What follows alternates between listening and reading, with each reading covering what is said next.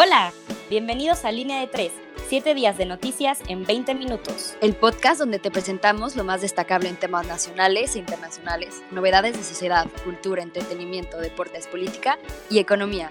Yo soy Ana Paula Ríos. Yo soy Frida Roa. Y yo soy Julio Velasco. ¡Comenzamos! A veces me gustaría regresar en el tiempo y decirle a mi yo de hace unos años las cosas que me hubiera gustado escuchar y las cuales tuve que aprender con el tiempo. También me gustaría viajar al futuro para aprender todo lo que algún día viviré y asimilaré. Mi país lamentablemente está lleno de personas que se emborrachan de poder y pierden la noción de la esperanza que se les puso en ellos. Promesas falsas, cambios de papel, no tengas miedo de alzar la voz ni de decir lo que piensas. Te puedo prometer que no serás la única. Tu cuerpo es solo tuyo y de nadie más, por lo que solo tú puedes decidir qué hacer con él. No la prima de tu amiga, ni tus papás o un hombre blanco que cree que pueda hacer leyes sobre el cuerpo de las mujeres. Celebra tu sexualidad, tu amor propio, tus imperfecciones y no dejes que nadie te limite. Recuerda que cuando te ames a ti misma lo suficiente, serás imparable, y eso evitará también que busques amor en alguien más que podrá no respetarte. Pronto entenderás las injusticias y te llenarás de rabia. Comenzarás a cuestionarte y la sed por un cambio se sembrará dentro de ti. Cuando te falten el respeto, ya no te quedarás callada, es normal que tengas miedo al principio, que no estés segura, que te cueste trabajo, pero no olvides que se necesita mucho valor para cambiar, para ver más allá, para salir a que tu voz escuche. Y bueno, con este poema arrancamos eh, esta emisión. Muchas gracias, Ana Paula, por compartirnos este texto de tu autoría. Queremos eh, empezar esta emisión como muestra de respeto y agradecimiento a todas las mujeres sin importar su condición y con motivo de lucha y conmemoración, tomando entre comillas como un espacio con conciencia social.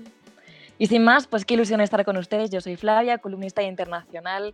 ¿Cómo están? ¿Cómo se encuentran? Julio, por favor.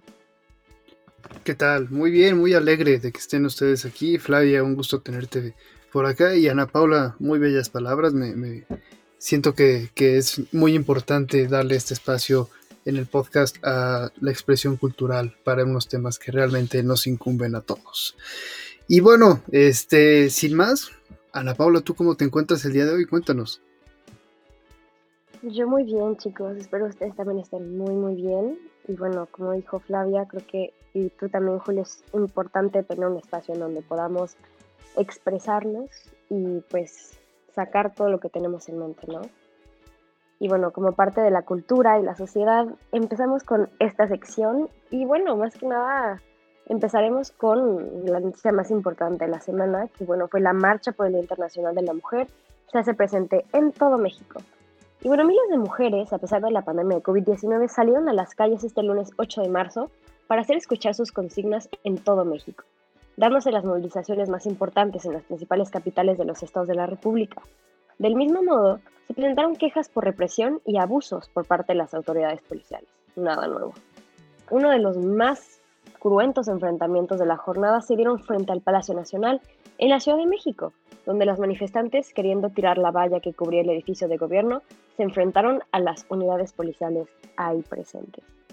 Y bueno, creo que nos dejó mucho que desear esta marcha. La verdad es que el presidente López Obrador nos ha dejado muy claro su posición eh, pues con este movimiento, su manera de verlo, su manera de entenderlo y tristemente piensa que poniendo una valla y evitando que las mujeres puedan expresarse, cree que, eso va a ser suficiente para acabar con los problemas, creo yo. O Flavia, ¿tú qué piensas al respecto como mujer, viendo la manera en la que el presidente reaccionó a este tipo de protestas? Yo la verdad siento que está llena de una profunda hipocresía, creo que tiene muchísimas lagunas en su discurso definitivamente.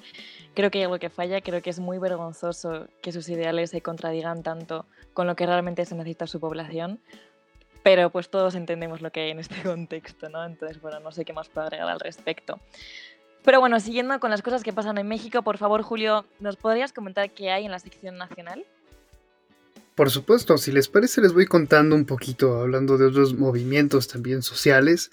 Eh, y este movimiento es de nada más y nada menos que el, uso lúdico de la marihuana. Y bueno, las comisiones de la Cámara de Diputados avalúan precisamente su uso lúdico.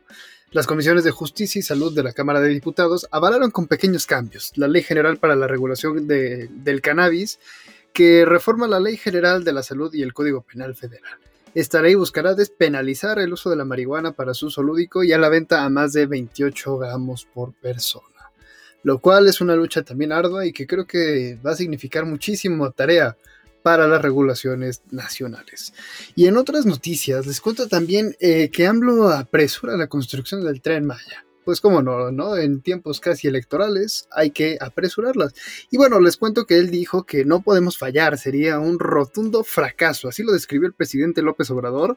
Eh, después de que cabiera la posibilidad de no inaugurar el tren Maya en el 2023, el presidente explicó que dejar una obra inconclusa sería heredar un problema al nuevo gobierno que entraría en labores en el 2024. Esto luego de una serie de retrasos ocasionados por lluvias y obviamente por la pandemia de COVID-19.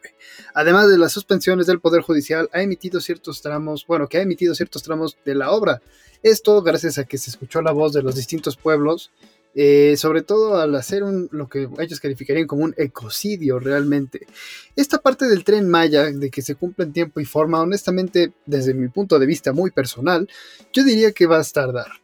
Eh, realmente lo, que más admiro es la valentía de los pueblos que se quisieron interponer una demanda, sobre todo para que no destruyeran el hogar eh, de la jungla que existe y ese patrimonio natural tan bello como es este, toda, la parte de la zona sélvica y que también es un pulmón para México.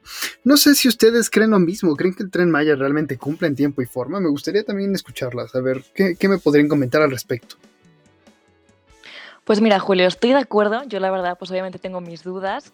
Sin embargo, siento que el tren Maya es como el proyecto bebé y uno de los más cuidados por parte de AMLO y creo que eso puede darle como ese ímpetu y esas ganas y esa motivación como de lo voy a hacer y no se lo voy a dejar al siguiente sexenio, etcétera. Por una parte sí es verdad que hay quienes dicen como, pues por ejemplo el Fondo Nacional de Fomento al Turismo, que es un proyecto transparente, etcétera, pero yo creo que en el corto plazo, al menos en este año, no se hará más de un 10, un 20, un 30% de, del total de la construcción, que es lo que estiman los expertos.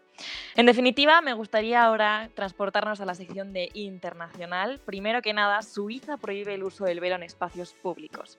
El país europeo se ha sumado este lunes 8 de marzo a la creciente lista de naciones que restringen el uso del niqab, el velo integral que usan algunas mujeres musulmanes.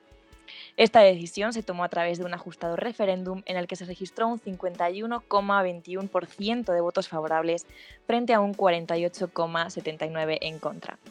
Esta decisión, asimismo, pues reabre el debate entre las personas que lo consideran un derecho fundamental y las que lo ven como una forma de opresión. Además de esto, histórica visita del Papa a Irak. Durante el fin de semana pasado, el Papa Francisco visitó Irak en un viaje trascendental al ser el primer pontífice que pisa el país de mayoría chi. El objetivo, según el Vaticano, es mostrar al mundo que estamos unidos en una raza humana común a todas las religiones y etnias. Con ese fin mantuvo una reunión con el Ataloya perdón, Ali al-Sistani, su homólogo chiita. En definitiva, yo les diría que pues, este histórico encuentro pues, sí es clave si tomamos en cuenta, por un lado, las comunidades cristianas están en peligro de extinción en la zona, a pesar de que, por cierto, es una de las iglesias más antiguas en Irak. Y en segundo lugar, pues que se trata de una de las figuras más poderosas del Islam, y especialmente al-Sistani como, como figura combatiente del Estado Islámico. Y bueno, por último, les hablo de la huelga general en Myanmar. Continúan las propuestas en Myanmar por el golpe de Estado del ejército. La cifra de detenidos asciende a 1.857, de los cuales solo 319 han sido puestos en libertad. La cifra de muertos, según la Asociación para la Asistencia de Presos Políticos, se sitúa en más de 50 personas. Debido a esta situación y al cierre de cinco medios independientes por parte de la Junta Militar, este lunes los birmanos han iniciado una huelga general que busca paralizar la economía del país como medida de presión contra la Junta. Ahora bien, retomando esta semana tan importante, este mes tan importante en torno a la figura de la mujer, ¿qué opinan sobre la decisión de Suiza en este mes clave para esta reivindicación de este papel que hemos venido comentando? ¿Qué puede suponer esto para el movimiento feminista? Yo creo, tomando la palabra, que es, es un gran debate. Básicamente, bueno, yo, como bueno, muchos de ustedes ya han de saber, yo estoy estudiando en Francia y justamente el tema de la laicidad es un tema bastante, bastante debatible en la sociedad eh, francesa. Incluso muchas personas lo consideran como un, un, eh, un, valor fundamental de la República. Y bueno, eso nos deja mucho de qué hablar. Estoy hablando de un punto de vista personal. Em, y bueno, claramente que el hecho de que Suiza se, se junte o bueno, acepte esta nueva legislación, creo que nos pone a pensar verdaderamente sobre eh, pues la posición o, en dónde quedan las mujeres musulmanas en cuanto a la sociedad, bueno, dentro de la sociedad suiza, ¿no? Porque estamos ahorita hablando, justamente evocando, evocando y hablando de, del feminismo, de un feminismo completamente blanco. ¿Eso qué quiere decir? Que no estamos verdaderamente viendo con ojos de interseccionalidad el feminismo. No, no, no todos los feminismos son iguales eh, y claramente estamos limitando y oprimiendo enormemente eh, una, una, minoría, que lo que es en este caso los musulmanes en Europa no, no es mentira, son, como todos sabemos, una minoría. Y creo que estamos, estamos limitando, es que es un, un, tema muy grande porque muchas personas piensan como, sí, eh, el velo limita a la mujer, pero hay mujeres que se sienten mucho más seguras con el velo y creo que es decisión de cada mujer decidir si se hace o no. Entonces, el hecho de que se le quite esta posibilidad a las mujeres nos habla, como, como dije anteriormente, de un feminismo completamente blanco. Y bueno, me meto mucho en este tema porque próximamente eh, estaré compartiendo un artículo en, en Sciences Po sobre, pues, la verdad sobre el feminismo blanco y cómo es que la interseccionalidad es verdaderamente, pues, el movimiento universal feminista. Entonces, creo que regresando al tema de Suiza, eh, va a ser un, creo que va a haber muchos, muchos debates, no creo que se quede así de fácil, aunque incluso ya sea una ley, pero siguen habiendo varios casos en cortes o incluso dentro del gobierno eh, pues hablando de los diferentes escenarios en donde muchas mujeres y personas no estén de acuerdo con esta legislación que se acaba de pasar. Pero Flavia, Julio, ¿ustedes tienen algo que agregar a lo que, a lo que pues he dicho durante estos últimos minutos? Sí, claro, Ana Paula, estoy muy a favor de, de justamente lo que estás comentando. En primer lugar, totalmente a favor de que hay tantos feminismos como mujeres en su lucha y yo sí siento que es lo que a veces se olvida un poco en, el ámbito político.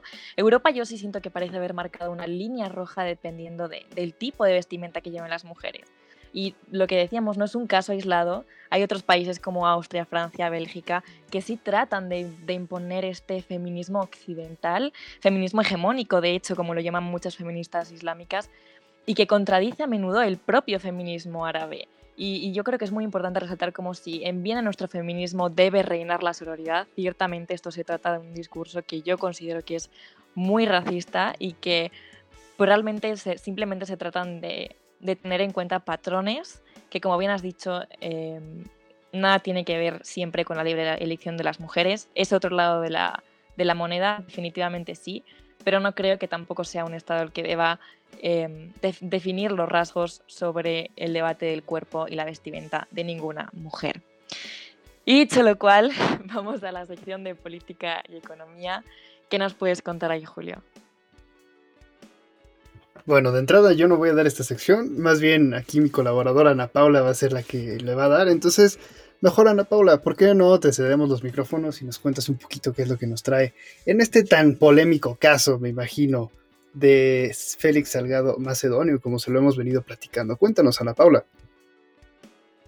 Claro que sí, pues apegándome al tema del feminismo y justamente de, esta lucha de las mujeres esta semana, pues les, les traigo y les digo que Morena está en el ojo del huracán tras la confirmación de Félix Salgado Macedonio como contendiente por Morena al gobierno de Guerrero. Es por ello que las mujeres afines a Morena han emitido críticas al respecto. Por su parte, la contendiente de Morena Nuevo León, Clara Luz, dijo desaprobar la candidatura, mientras que la celebridad de medios Estefania Veloz renunció a su militancia en el partido. Y bueno, México se engancha a la locomotora estadounidense la OCDE actualizó la previsión de crecimiento de la economía mexicana. Y bueno, de acuerdo con la Organización para la Cooperación y el Desarrollo Económico, México crecerá 4.5 en 2021, esperemos. Y bueno, de acuerdo con la institución, la mejora del PIB mexicano será una reacción del apoyo económico de Biden a los estadounidenses. Entonces, digo, bastante bien se ve el futuro económico de nuestro país. Esperemos que así sea y que claramente se quede como una realidad. Y bueno, Julio, ¿tú qué tienes que decir al respecto de esto? Es, se me hace, me gustaría mucho escuchar tu opinión. Mira, Ana Paula, por supuesto, yo creo que ahí hay algún tema que estamos perdiendo de vista y es el tema de la pandemia. Eh, recordemos que cayó nuestro PIB en menos 9, entonces este el cierre del año del 2020. Entonces apenas vamos a recuperar el más 4.5 y eso esperando que realmente todo surja con viento en popa, pero hay muchísimos factores que no se están tomando en cuenta y que creo que poco a poco los vamos a ir, eh, bueno, en el caso de México lo vamos a ir efectuando. Y en el otro caso que mencionabas también de lo de Estefanía Veloz, me parece la decisión más sensata. Creo que es una decisión políticamente hablando eh, muy, muy honesta de su parte y sobre todo sobreponiendo los ideales propios, que es algo que cada vez se necesita más en la política y sobre todo en la política de México, que, se, que sobrepongan los principios y valores personales por encima de cualquier partido. Y bueno, si me permiten, este, Flavia, Ana Paula y usted que nos está escuchando, les voy a contar un poco ahora la sección de deportes. Empezamos con la Fórmula 1, ya están listos los horarios para la pretemporada. Y este serán el 12 y el 14 eh, de marzo. Habrá dos sesiones en la mañana y en la tarde. Este, las sesiones de la mañana serán de 1 a 5 y las de la tarde serán de 6 a 10 de la mañana, hora México, todo esto, ¿no? Y ahora les cuento también un poco del fútbol. Eh, bueno, de entrada empezamos con la liga. En la jornada del fin pasado se quedó muy, muy entretenido, dado que hubo un choque tremendo entre el Real Madrid y el Atlético, que dejó muy parejas las cosas en la cima de la tabla, donde todavía nos estamos tambaleando para ver quién va a ser el nuevo campeón. El Atlético tiene 59 puntos, con un partido pendiente, el Barcelona 56 y el Real Madrid 54 va a ser un cierre bastante tremendo ahí en la Liga Española. En cuanto a la Premier League, realmente bueno, el Manchester eh, United contra el Manchester City se llevó todos los reflectores en el último fin de semana. Eh, realmente se esperaba un, encuentro bastante parejo y bueno, el derby fue para los Red Devils 1 a 0. Este 1-0 iban ganando muy temprano y bueno, el Manchester City perdió su récord de 21 victorias seguidas en las diferentes competiciones lo cual era un récord bastante duradero. Manchester City quedó con 65 unidades, que se va a postular posiblemente como el próximo campeón de la Premier League, lo más seguro. Eh, Manchester United con 54 y el Leicester City sorpresivamente en el tercer lugar con 53 unidades. Y en la Liga MX siempre, siempre da de qué hablar. Y en la jornada 10 del Guardianes 2021, Tigres y Puebla empataron a 1, el América le ganó al actual campeón 2 a 1. Y finalmente el domingo por la noche, eh, Pumas contra Cruz Azul. Bueno, pues ahí realmente el partido que, que ganaron los Pumas, aún con la derrota, sigue en el primer lugar el Cruz Azul. Así es como vamos las noticias ahorita de la Liga MX. En cuanto a la NFL, Dak Prescott alcanzó su lujoso acuerdo con los Cowboys y asegura su permanencia en Dallas. Eh, algunos prospectos del draft del 2021 les traemos de Trevor Lawrence de Clemson, Such Wilson de la VUI y de Ohio State Justin Fields. Ahora también algo muy interesante que se, que se fue en los reflectores de esta semana es el juego de las estrellas de la NBA si bien hubo lesiones como el, equipo de Kevin Durant, donde Kevin Durant obviamente no pudo jugar por lesión, y por el otro lado Anthony Davis, que es el compañero actual del equipo de LeBron. Realmente fue un partido bastante entretenido, muchas, mucha magia en la, en la duela. Y bueno, Tim LeBron le puso una rastriza de 170 a 150 al equipo de Durant. Y bueno, esto es todo por la, por la sección de deportes. Como siempre, eh, un gusto que, usted nos esté llegando hasta este punto. Y sobre todo me da más gusto compartir con mis compañeras Flavia y con Ana Paula. Eh, cabe resaltar que esta emisión la quisimos eh, empezar de una forma diferente, sobre todo para hacer esta memoria y sobre todo dar este espacio a nuestros, bueno, en este caso, a Ana Paula. Y como siempre tenemos que llegar a un final, es un gusto y quiero agradecerle también a Adriel que está ahí al mando de nuestros controles y sobre todo también a ustedes, Flavia, Ana Paula, muchas gracias. Muchas gracias por acompañarnos en esta edición. Es un honor compartir este espacio con ustedes. Y también muchas gracias al equipo de Entre Comillas. En el sitio web entrecomillasdigital.com pueden encontrar los artículos de opinión por parte del equipo de Entre Comillas. Y bueno, una vez más, mil gracias. Bueno, obviamente a Julio, Flavia, gracias por estar con nosotros. Bueno, sí, con nosotros, porque también está nuestro público hoy. Y bueno, muchísimas gracias por haberme dado este espacio para, pues, para expresarme un poco más de lo normal. Y bueno, esperemos que pues hayan disfrutado de esta emisión diferente. Y pues nada, nos vemos la próxima semana y que tengan una excelente, excelente semana. Cuídense mucho.